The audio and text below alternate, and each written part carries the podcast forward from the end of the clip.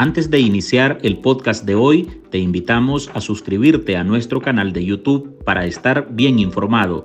youtube.com pleca artículo 66 NICA. Suscríbete y activa todas las notificaciones.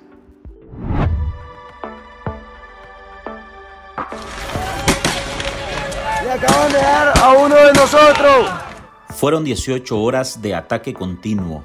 El viernes 13 de julio del 2018 Hace cinco años, el régimen de Daniel Ortega organizó a sus paramilitares y policías para ejecutar la operación limpieza en la Universidad Nacional Autónoma de Nicaragua en Managua.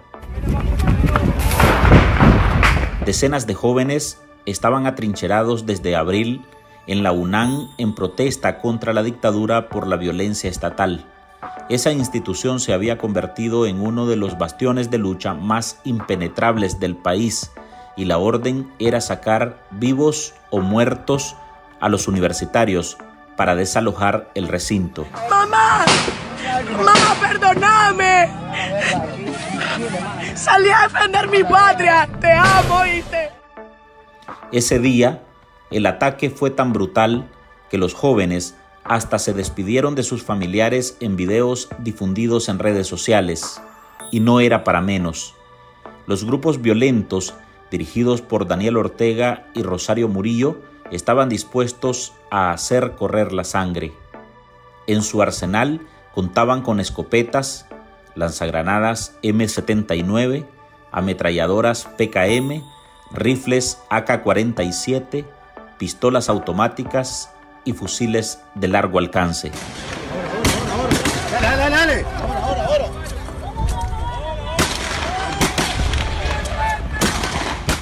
El antecedente dejaba claro que nada los detendría. Cinco días atrás habían ejecutado una masacre en Carazo con un saldo de 32 víctimas mortales. En estos operativos no escatimaron en balas, llegaron a asesinar, era quebrar los tranques al costo que fuera, era sacar a los universitarios de la UNAM vivos o muertos, pero iban a limpiar el recinto y así lo hicieron.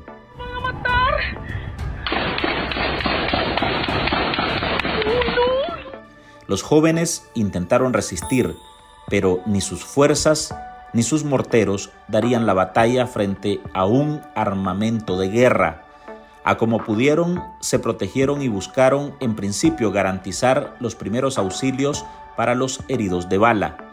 Cerca de la UNAM Managua, en Fontana, su única salvación era resguardarse en la iglesia de la Divina Misericordia, un templo que pensaban que jamás atacarían.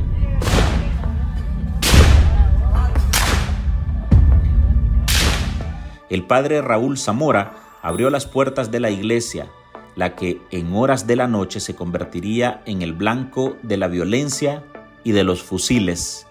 Cinco años después, ese templo católico aún conserva las huellas del terror en sus paredes. Fue una de las embestidas más crueles desatadas contra un grupo de chavalos rebeldes y contra la iglesia. A la vez, ahí empezó algo que cinco años más tarde incluso pondría hasta a un obispo en la cárcel. En la Divina Misericordia se estrenó el odio contra los símbolos que antes parecían intocables. Estamos refugiados en la iglesia, pero no, no, no tienen piedad, están disparando para acá. Lo peor es que la orden llegó en medio de que los universitarios negociaban la entrega pacífica del recinto pero la carta que suscribirían los dirigentes no se llegó ni a imprimir porque los paramilitares decidieron imponer su ley a través de las balas. La lucha sigue. El futuro de Nicaragua está por venir. Y la lucha de él va a ser una realidad. Dos jóvenes no resistieron la jornada del ataque de los hombres de Ortega una de las más angustiantes de la rebelión del 2018. Gerald Vázquez, conocido como el bailarín de las trincheras, fue abatido a tiros. No pudo salvarse de un disparo certero en la cabeza. El otro joven al que mataron fue José Francisco Flores. Murió antes que Yeral y su cuerpo quedó tendido al lado de una de las barricadas que defendía en las cercanías de la iglesia. Junto a él estaba su lanzamorteros, un tubo artesanal con el que aquel joven iluso creía que podía enfrentar a una horda de criminales que llevaban la orden de matar y nada más. Él no era ningún un delincuente, él era un excelente estudiante de la Universidad Tunán Managua. Nadie podía ayudar. En el guion que siguieron los grupos armados estaba rodear tanto a la UNAM como a la Divina Misericordia, donde además de atrincherados había periodistas, médicos y religiosos. El esquema también implicó dejar a oscuras la zona.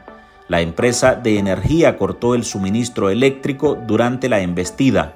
Al siguiente día, la iglesia medió para sacar de la zona a los sobrevivientes de la masacre. Pedimos a Dios que nos acompañe y que, y que vamos a salvar los, los muchachos, en, este, en este modo también contribuir a la paz de nuestra querida Nicaragua. Hola, soy Álvaro Navarro y hoy en el podcast Ahora de Artículo 66 recopilamos algunos testimonios de sobrevivientes de esas 18 horas de ataque contra los universitarios. Marlin Balmaceda y yo conversamos con algunos ciudadanos que hoy son la voz viva que denuncia la represión desmedida de Daniel Ortega y su esposa Rosario Murillo contra Nicaragua entera.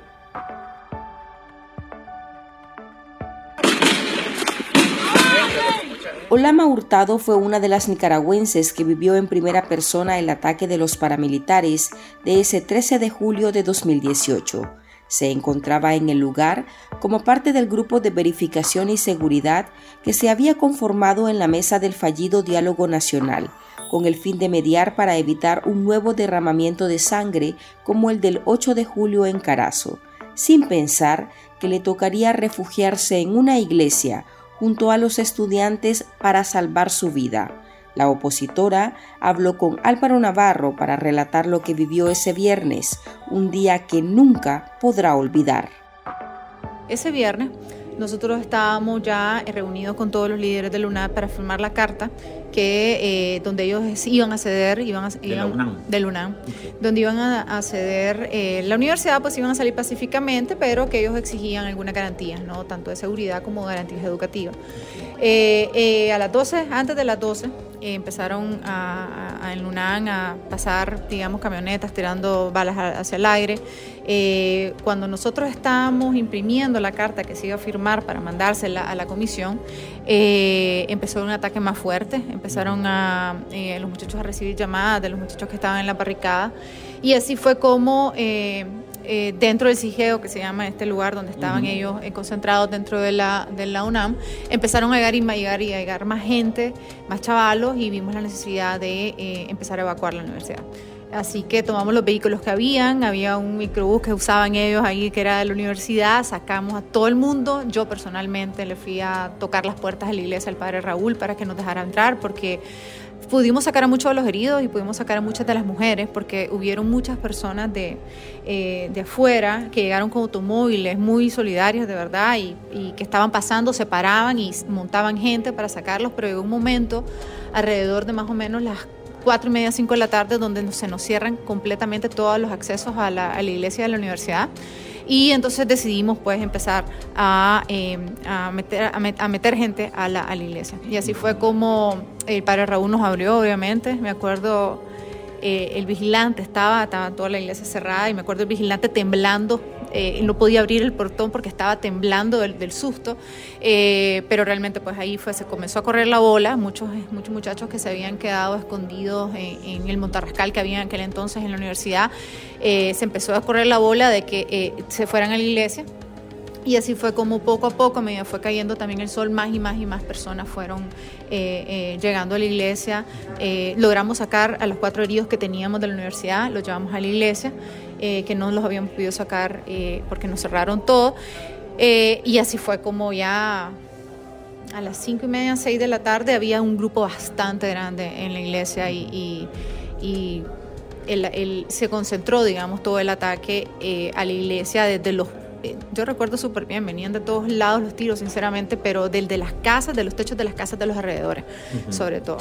¿Como cuántos jóvenes más o menos estaban y en qué condiciones estaban dentro de la iglesia? Eh, mira, al día siguiente sacamos a casi 200 jóvenes, ¿verdad? Eh, eran casi 200, pero fueron llegando en, diversos, en todo, el, en todo el transcurso de la noche. Eh, que estaban escondidos y fueron llegando y llegando y llegando. Hasta el final de la mañana, te digo, contamos a 200 personas casi. Eh, pero sí, ya, ya como a las seis y media de la tarde había un grupo bien grande de más de 100. Eh, y todos estaban, unos en la casa rural, ahí estaban los heridos, eh, ahí el padre Raúl, nos traímos todo lo que tenían los muchachos, lo que pudimos traernos de lo que tenían de medicina, vendas, etcétera, pero no había hilo de sutura, por ejemplo, no había cosas que pudiéramos realmente usar, sino que eh, alcohol, cosas muy básicas, y la mayoría de los muchachos estaban en, en la parroquia. se hizo una, me acuerdo, una barrera, ¿verdad?, con todas las bancas eh, todos tirados en el piso. Había mucho llanto, personas llorando, personas gritando, eh, muchas otras tratando de mantener la calma. Eh, y, pues fue bien duro. Realmente no dejaron los momentos que, pequeños minutos que dejaron de escucharse balas, fueron porque retrocedían a recargar y después regresaban de nuevo con todo, de todos lados. Recuerdo mucho, las chavas los llamaban a su casa eh, en tonos a unos de despedida, en otros eh, calmando a sus papás o a su familia con el que se estuvieran hablando. Había eh, muchísima, muchísima desesperación, porque realmente el ambiente era, era apocalíptico, pues te digo. O sea, eran, fueron horas y horas y horas de balas y balas y balas, que balas que te pasaban de verdad rozando, rozando la cabeza y en la noche las trazadoras. Yo, primera vez en mi vida que miraba una trazadora, las mirabas pasar con, con el destello rojo que dejan estando adentro, ¿qué se sabía de lo que ocurría fuera, de, de lo que ocurría en, el anillo que habían armado los paramilitares y la policía? Nosotros enteramos, eh, eh, sí nos enteramos que estaban organizando una vigilia, eh, que iba a haber como una, em, una caravana, eh, todo eso no, nos em, nos llenó de mucha esperanza, ¿verdad? Porque la ciudadanía se estaba movilizando. Eh, nosotros estábamos, como eras intermediario, con directamente, pues, con la, Comisión de Verificación y Seguridad, que tenía contacto a través del nuncio apostólico directamente con, con, la Chayo. Eh, eh, sí estábamos al tanto más de cómo iban las negociaciones. En esas negociaciones fue que logramos a las diez y media de la noche eh, sacar a los cuatro heridos eh, y, permitieron que saliéramos, bueno, la iglesia así lo vio, los dos representantes de la iglesia, que éramos Jesús y yo, y el Joshua, que era el de Washington Post, que la embajada americana específicamente había solicitado su evacuación. Y así fue como a las diez y media de la noche salimos nosotros. directo al hospital Pelas a dejar a los cuatro heridos. Regresé hasta las seis de la mañana del día siguiente. Eh, cuando me llaman y me dicen que necesitamos buses para sacar, entonces yo me dejé ir. Eh, lo que sí puedo decirte que cuando llegaron las dos ambulancias en la mañana, eso es algo que a mí me, me marcó muchísimo y, lo recuerdo todavía, me dan ganas de llorar, porque las dos ambulancias entran a la iglesia a sacar los cuerpos de los muchachos y no los dejan avanzar. Ellos se tenían que quedar, salir de la iglesia y parquearse en la calle esperando que saliéramos todos en caravana. Eh, y recuerdo que hubo un silencio profundo cuando empiezan a montar los cuerpos a, las ambulancias. Eh, los muchachos se ponen al lado de la salida de la iglesia, todos, eran un montón de gente. Eh, y en cuanto empiezan a salir las, las, ambulancias, todos los muchachos empiezan a, cantar el himno nacional. Fue un momento súper solemne, súper eh, de reconocimiento a la valentía de ellos dos, y fue un momento que nunca se me va a olvidar, pues sinceramente fue, fue bien duro ese proceso de salida, primero el, de ustedes, de, los heridos, ustedes y el periodista del Washington Post en ambulancia, ¿cómo, ¿qué tan tenso fue tomando en cuenta que la iglesia estaba cercada? Mira, fue bien tenso. Eh, hubo una, eh, un cese, ¿verdad? Un cese de, fuego. Por un momento eh, se, dejaron de escuchar balas. Eh, se vieron cuando retrocedieron, digamos, las personas que estaban en los techos. Me recuerdo, el padre Raúl tuvo que salir, la calle estaba llena, de, llenísima de, de, Miguelitos, full. Eh, recuerdo que el padre Raúl, Raúl salió con la luz encendida de su celular, alumbrando su cara, con una escoba, con una, un, pañuelo blanco, y para que lo miraran que era él. yo reconozco la valentía del padre sinceramente porque estaba todo oscuro, no, o sea, y él empezó a barrer la calle. Empezó a barrer la calle de los Miguelitos para poder que las ambulancias pudieran entrar. Eh, eso es algo que a mí no se me va a olvidar jamás. El padre con esa luz, eh, eh, iluminándose a él mismo con una escoba y, una, y un pañuelo blanco y barriendo la calle para que las ambulancias pudieran entrar y no, no poncharse las llantas de los Miguelitos. así fue como, como entraron. Ellos, las ambulancias llegaron hasta donde pudieron llegar, que fue como a unos 80 metros tal vez de, de, la esquina de la iglesia hacia... hacia eh, el Club Terraza. Eh, ahí se parquearon y a los heridos los cargamos eh, para llevarlos a la, ambulancia.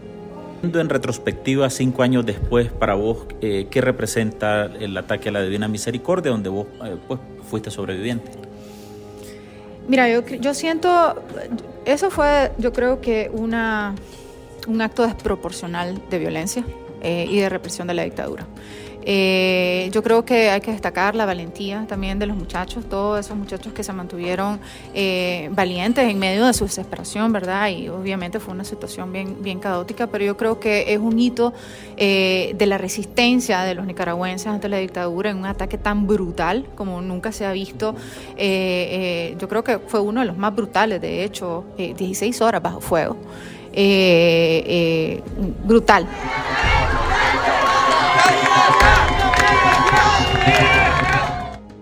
Mónica Vivas Blandón recuerda que en la UNAM Managua era conocida como la flaca pelo azul. Fue una de las mujeres que estaba en las trincheras defendiendo su zona. Cursaba cuarto año de psicología en 2018 y estuvo al lado de Gerald Vázquez cuando le dispararon. Desde su exilio en Costa Rica, afirma que nada ha sido fácil y que aún arrastra las secuelas de ese 13 de julio, todavía oye las balas y los gritos. ¿Cómo viviste ese 13 de julio? ¿Cómo olvidar ese 13 de julio del 2018? Los que éramos de la religión, que pertenecíamos del sector de la religión, una noche antes habíamos habíamos hecho como que anuncios para Chico López, estaba fue una noche muy tranquila, pero muy tranquila. Y al amanecer todos estuvimos en vigilia, como siempre. Eh, nosotros nos quedamos, bueno, yo me quedé hasta las 5 de la mañana, me fui a dormir, me desperté como a las 10 de, la mañana, me, logré ir a bañar y la mamá de uno de los muchachos había llegado a cocinarnos y habíamos subido al lado de la microempresa a comer cuando nos comenzaron a alertarlo por medio de radio que nos estaban, nos estaban comenzando a atacar. En mi experiencia vivida fueron tres momentos caóticos que digo que yo dije aquí quedamos. Primer momento, cuando nos quedamos atrapados en la barricada que éramos seis, de 6 a 7 muchachos, mm, solo habíamos dos mujeres y no había manera, manera absoluta de podernos irnos caminando para, para el portón y tampoco había manera absoluta de irnos pecho a tierra, o sea, irnos arrastrando, porque nos estaban tirando balazos desde el estadio, nos estaban tirando balazos desde la rotonda, nos estaban tirando balazos de todos lados. No nos podíamos ni levantar. Gracias a Dios llegó un muchacho que llegó a, a, romper, romper una de las losetas y ahí era un mortero y uno se tiraba, un mortero y uno se tiraba para poder despistar y que en el momento que nosotros lanzábamos el mortero los, los paramilitares detuvieran los balazos. Nosotros llegamos, estamos en el Arlensur y en el Arlensur nos comienzan a atacar del lado del portón 6, eh, donde está todo el monte. Cuando nosotros queremos ir a buscar una de las motos, o sea, todos los muchachos, había como un sector donde teníamos la moto para el momento de evacuar. No logramos. Fue ahí donde a Racheli le dieron el balazo en la pierna. Logró bajar el camión de basura que nosotros teníamos y, y ahí fue que la logramos trasladar hasta y evacuar hasta, hasta la iglesia, la Divina Misericordia. Pero cuando el camión vuelve a bajar para venir a traer a, a los otros muchachos, o sea, a nosotros, el camión se queda sin gasolina a mitad del camino. Estamos hablando casi enfrente del estadio. Desde ahí nosotros nos fuimos agachados, caminando prácticamente en, ranita, porque nos estaban tirando balazos desde, desde el estadio. No y nos estaban tirando balazos desde la parte de atrás del Arlen porque ya eso ya estaba lleno de paramilitares.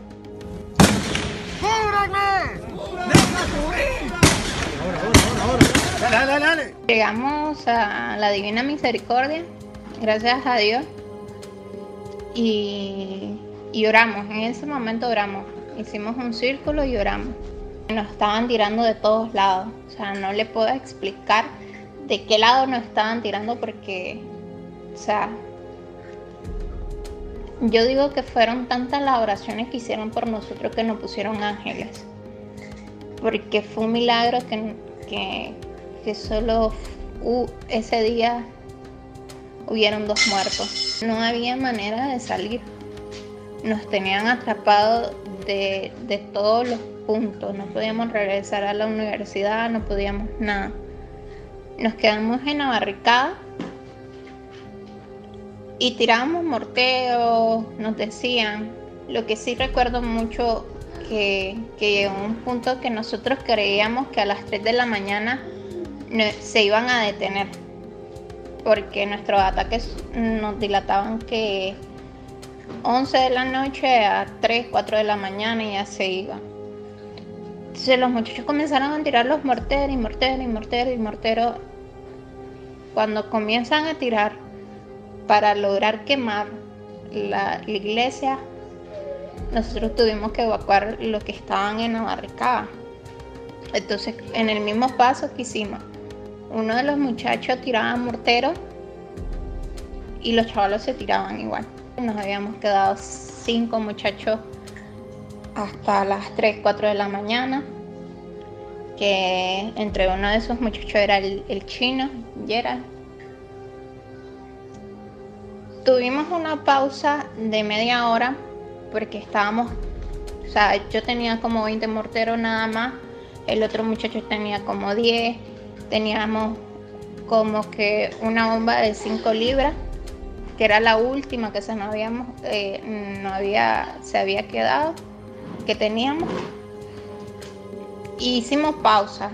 En ese momento solo nos decíamos cosas entre, entre los paramilitares y nosotros, donde logramos identificar que había personas cubanas, había personas venezolanas, obviamente por su acento. ¿En qué momento se dio el asesinato a Gerald Vázquez? Cuando nosotros, antes que mataran al chino, nosotros le habíamos dicho a él que no nos íbamos a ir levantando porque ellos nos gritan, ya lo, tienen, ya lo tenemos en la mira. Entonces el siguiente lo, lo matamos. Así. Porque estábamos que a una distancia de menos de una cuadra, los, paramilitares entre nosotros.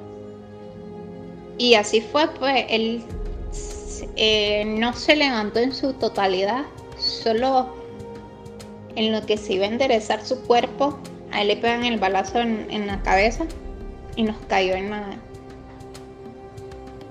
En, los pies.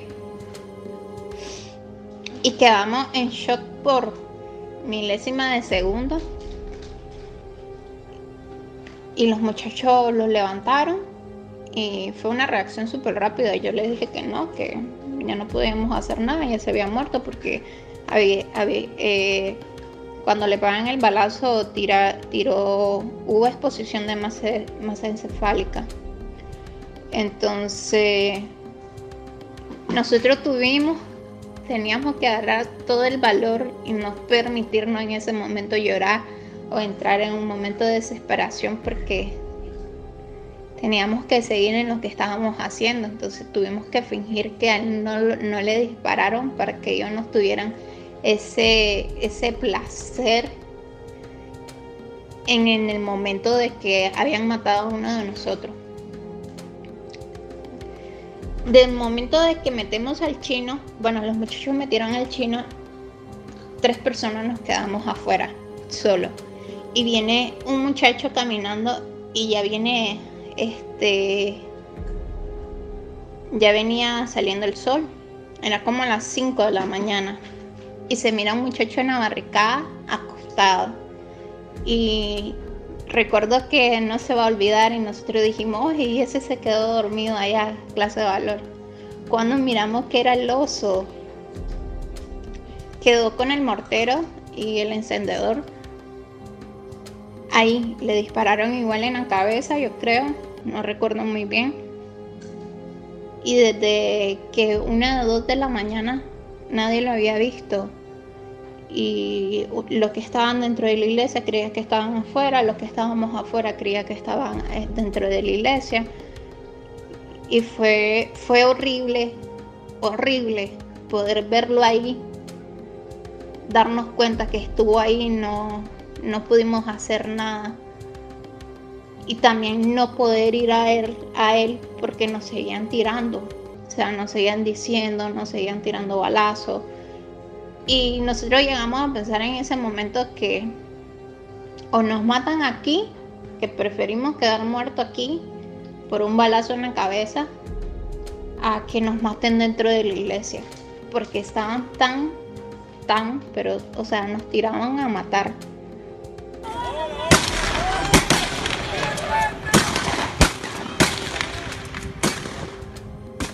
¿Ustedes en algún momento imaginaron un ataque de esta magnitud? Desde el ataque del 12 de junio, desde el ataque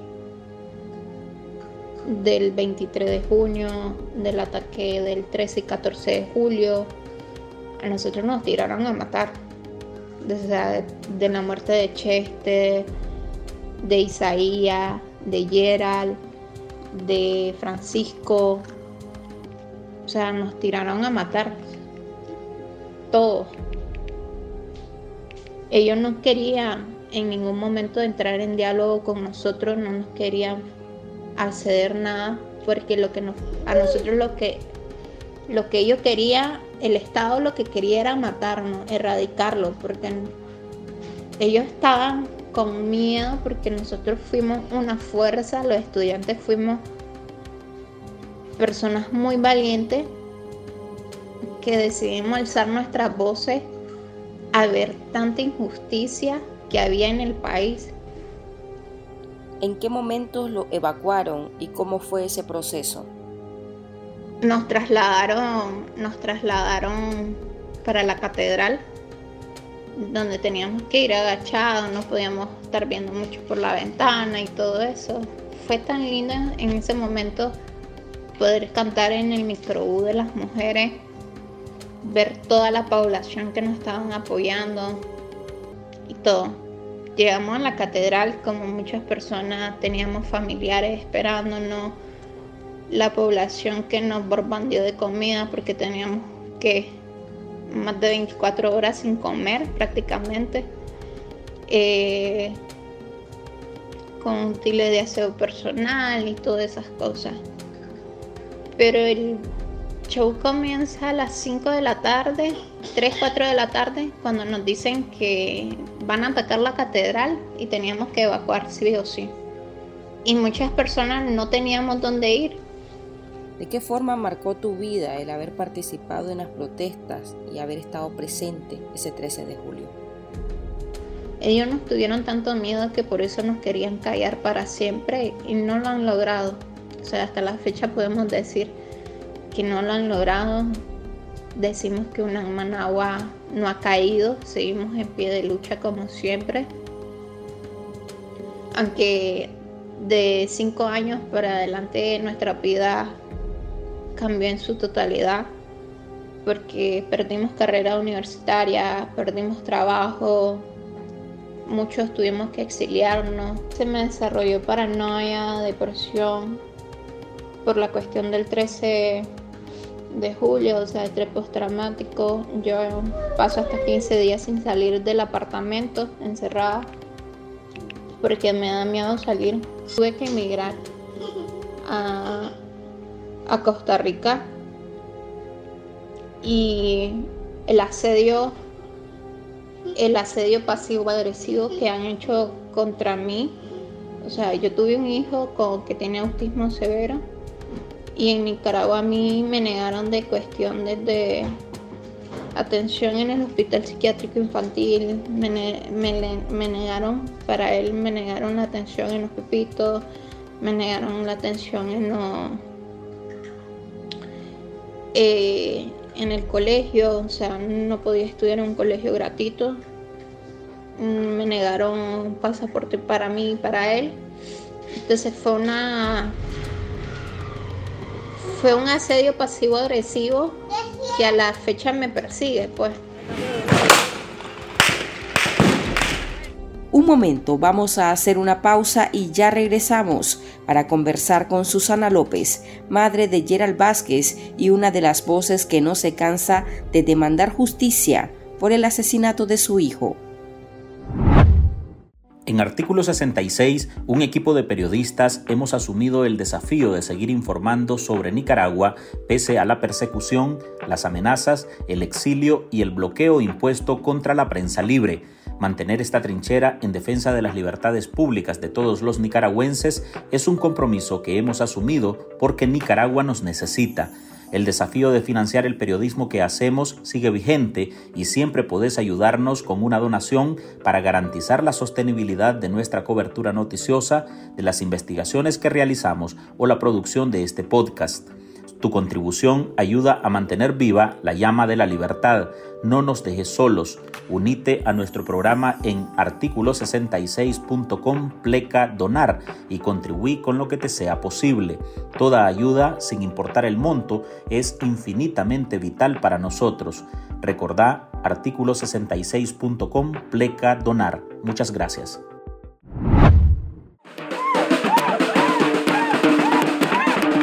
Recuerda a su hijo así, alegre, bailarín, entusiasta y decidido. Susana López es la madre de Gerald Vázquez, una de las víctimas mortales del 13 de julio. El joven fue asesinado de un disparo en la cabeza. Fue certero, una bala que salió del fusil de un experto, preciso y directo. El Estado es el responsable, repite Susana, exiliada por no cansarse de pedir justicia. Un poquito más adelante, levántelo, puta mierda. Ahí.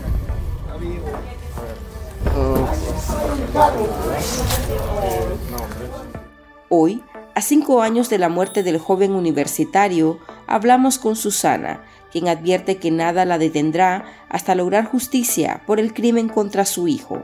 ¡Presente! ¡Presente! Hoy 13 de julio se está cumpliendo cinco años a la masacre a la UNAM Managua, donde lamentablemente este, el gobierno hizo el repliegue táctico hacia Masaya, que comenzar y en esa tarde recuerdo que estaban este, atacando Monimbo, tirando bombas y se escuchaban balas, tiros. De, este, ese día en Masaya una, había una tensión horrible porque no había servicios de agua, luz, de energía eléctrica, no había este, las comunicaciones estaban cortadas, no teníamos acceso al, al internet ni nada pero sin yo no sabía pues que estaban atacando a la UNAM Managua y este eh, a cinco años pues es duro recortar cómo, cómo el gobierno se ensañó contra, contra los universitarios. En esos momentos también estaban los muchachos iban estaban negociando porque iban a entregar la universidad pero el, el gobierno en su, en, no respetó esa negociación porque este, es de, la una del día, este, o, hoy a cinco años, te miras esos videos y miras qué increíble fue como el gobierno se enseñó contra los universitarios. La última vez que yo miré ayer fue este, cuando él estuvo entre mediados de junio, de junio y julio, estuvo en, mi casa en Masaya, donde nosotros recibíamos, miramos pasar camionetas sin placa, tomando fotos, videos, pero no sabíamos pues que, que nos, ya nos tenían vigilados. Pues mi hijo entró en un momento como de angustia y este recuerdo que era un día jueves yo me puse mal de salud y me fui a la, al hospital. Cuando yo regresé él este lo único que me dejó fue una carta con su hermana donde me dijo que él lo, que quería era una Nicaragua libre para su y quería una quería una mejor Nicaragua una Nicaragua libre donde no se vieran injusticias, que, cuidara de su, que cuidáramos de sus hermanas, que lo, la apoyáramos en lo que más pudiéramos y que él iba a regresar. Es, este, eso fue lo, lo que recuerdo de esa carta que él me dejó con una de sus hermanas este, mayores. Y, este, y no, no lo sabíamos, no sabíamos que estaban atacando la, la universidad hasta el día siguiente del 14 de julio, pues yo, yo tenía un negocio de perecederos en, en entrada de mi casa y ya me levantaba temprano a las 6 de la mañana, como a las 6 y media de la mañana, mi papá pues me llama, llama a mi tía y le pregunta que a dónde estaba yo y entonces y él me dice pues que mirara la las noticias que habían, que habían este, asesinado su nieto. Y entonces cuando yo voy a ver estaba en, recuerdo que estaba el canal 2, estaba el canal 12 y miro al doctor Carmona y, pero de repente miro las imágenes pero yo yo para mí fue impactante verlo cómo estaba él este, pero yo lo miraba en mi mente y mi corazón, mi corazón decía, me sentía que él estaba vivo, pero lamentablemente pues ya estaba, ya me lo habían asesinado el amanecer del 14 de julio.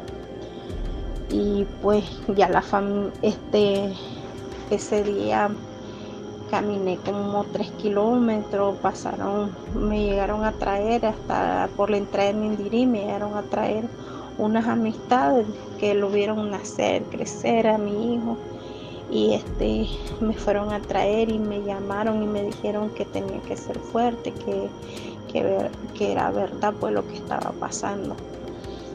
Y me tocó reconocer, pero ya estaba su papá, ya estaban sus tías allí en el Vivian Pela, la familia, este, parte de la familia ya estaba allá, porque él este, vivía con su abuela, con su abuela paterna, porque él, desde que salió para la universidad en el 2016, recuerdo que él se fue para, para donde ella porque no tenía no tenía pues yo las condiciones de, proporcionarle que estuviera con nosotros pues porque nosotros estábamos en Masaya viviendo y la universidad era en Managua y entonces a veces los mirábamos los fines de semana, pero lamentablemente pues le troncaron sus sueños, todo, todo porque era un muchacho que era dedicado a, sus estudios, a sus amistades, a su al folclore.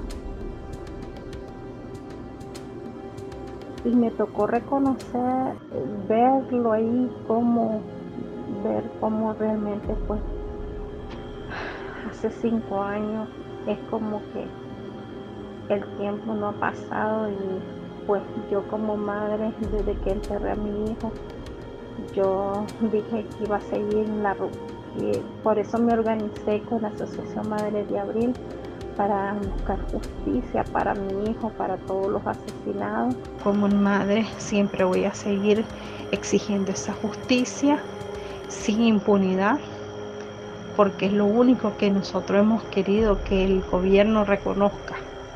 Pero él nos quiere, como te digo, nos quiere reconocer, pero nosotros aquí seguimos firmes denunciando denunciando todas las la arbitrariedades que ha hecho el gobierno contra, el, contra un pueblo que ni siquiera tiene armas, que está, solo lo tiene atemorizado y sabemos que en algún momento Dios ha de bendecirnos con esa libertad del país. A la fecha, ni siquiera cuenta con un acta de defunción las autoridades del país, esas que dice Susana emplearon armamento pesado para acabar con la vida de Gerald, se niegan a entregársela. Desde donde se encuentra, además, ha denunciado la profanación a la tumba de su hijo. La dictadura le tiene odio. Fue demasiado rebelde y aún muerto, por su alegría, su juventud y su capacidad de bailar, le sigue resultando demasiado pesado.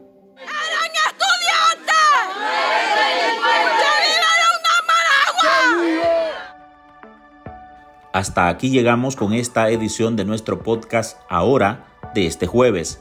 Recuerde que usted puede sumarse a este programa a través de nuestra línea de donaciones para que podamos seguir ejerciendo el periodismo libre y defendiendo las libertades públicas.